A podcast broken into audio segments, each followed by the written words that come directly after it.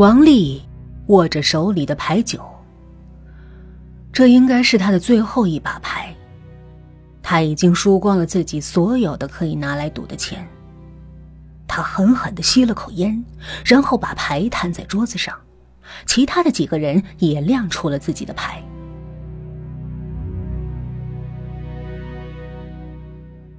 他输了。他沮丧的用手抓扯着自己的头发。回家去吧，你今天够背的啦。回家？哪还有什么家呀？老婆因为自己好赌，撇下孩子跟别的男人跑了，自己又输光了家里的一切。我，我，我该怎么养活我的儿子啊？哎，你还有个未满岁的儿子是吧？又有个人问。呃，是啊。王丽无力的回答。你那么好赌，不如把你儿子押上赌一把怎么样啊？赌自己的孩子？王丽有些发懵，自己从来没有想过要把自己的亲生骨肉当做赌注。可是话又说回来。自己现在什么都没有了，拿什么养活孩子？王丽犹豫了好半天，最后咬着牙说了一个字：“呃，好。”你先别说好，我还没说怎么赌呢。你那个孩子呀，我也不愿意给你养活。我和你赌一把更刺激的，你用你的儿子做主，我用我这里所有的和你赌。说着，撸下了手上的戒指，摘下了手表和项链，扔在了桌子上厚厚的一堆钞票上。屋子里的气氛一下子紧张起来，所有人都注视着王丽的脸。王丽也盯着桌子上的东西。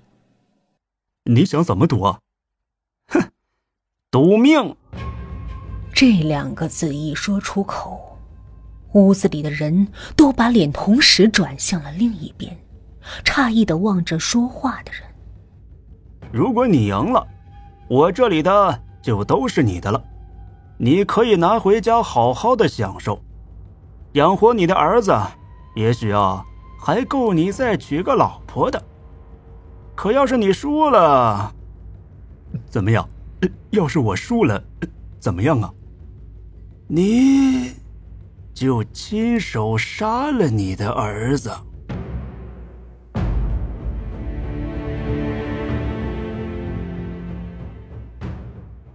这几个字说的声音很小，可房间里所有的人都听清楚了。这几个字就像几把利刃，每个字都刺到了王丽的心上。如果你不愿意。就当我没说。说着，那人缓缓的拿起了自己的戒指，在袖子上慢慢的蹭了几下，然后抬起头打量着这个已经一无所有的家伙。赌，可能会赢，赢了就可以养活孩子；也可能会输，输了，自己就得亲手杀死自己的孩子。他当然不愿意杀了自己的骨肉，可是没有钱，自己怎么养活孩子？赌，老子就跟你赌！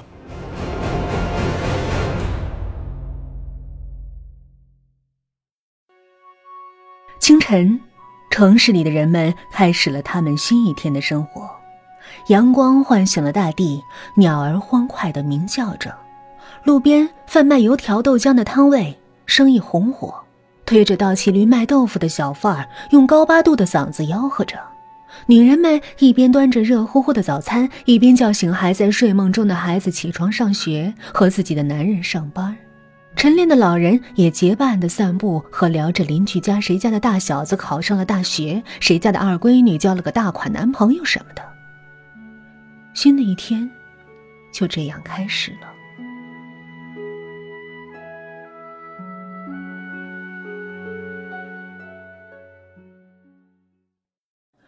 程涛这时也已经起床了，他没有那么幸运，没有老婆叫他起床，四十好几了，还是单身一个人，每天唤醒他的就是那个该死的卖豆腐的小贩儿，那高亢的嗓子，任你睡得多沉，也能把你的瞌睡虫彻底的杀死。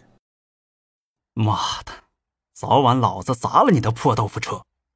程涛嘟囔了一句，可还是不情愿的起床了。他要去上班，这已经是他的第六份工作了，而且工资微薄，勉强维持他的生活。那能怪谁呢？都怪自己既没有文化又没有手艺，只能靠做一些简单的工作维持生活，而简单的工作往往都不会有很高的收入。街边的乞丐就不像睡在床上的人们那样早起，因为他们不需要早起。即便他们起得很早，也没有人施舍他们什么。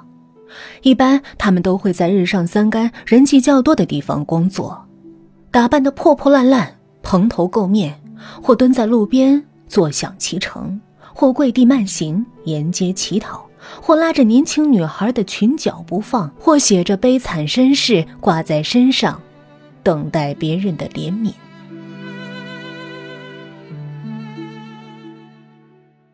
这个地方，不知是什么时候，突然又多了一个乞丐。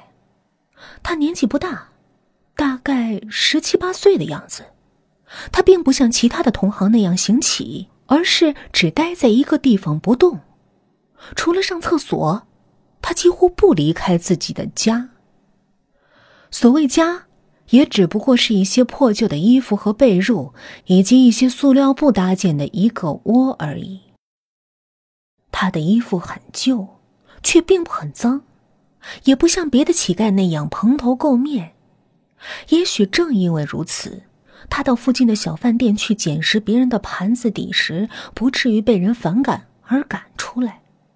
可是，有一点很奇怪，那就是无论他走到哪里，随身都会带着一个包裹，包裹不大，看起来也不重。没有人知道那里面装的是什么，值得他如此的爱惜。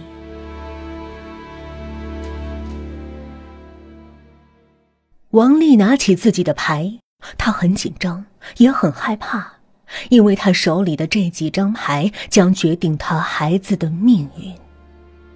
汗水已经渗出了他的额头，屋子里的其他人也同样的紧张。他们从来也没见过如此的赌法。可是他们的感觉更多的还是刺激。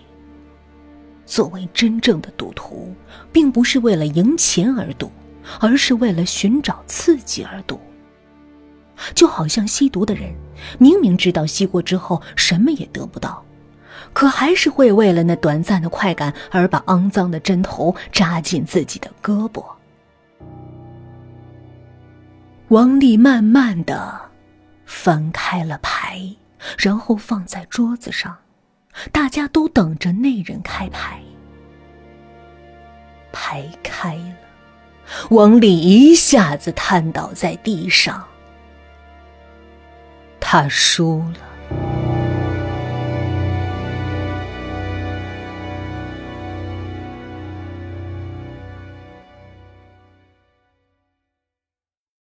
程涛简单的吃了点东西，就出门上班了。打开房门，他发现他家的门上被粘上了一块蓝地儿白花的布条，布条上还有几道用圆珠笔画过的印记。这他妈的是谁家的孩子这么淘气啊，在我门上粘他妈这些东西！程涛心里骂着，随后撕下那块布扔进门口的垃圾桶里。出门不远，那个年轻的乞丐还在那里。这个家伙怎么近来总在这里出现？因为这个乞丐与其他的乞丐有些不同，这使得程涛对他稍有留意。他曾经和这个年轻的乞丐打过几次照面，每次乞丐看他的时候，那种眼神儿，都让程涛感觉很不舒服。那眼神里有种说不出的东西，是恐惧、木然、鄙视。仇恨，为什么自己一见到那个乞丐就浑身的不自在？他自己也说不明白。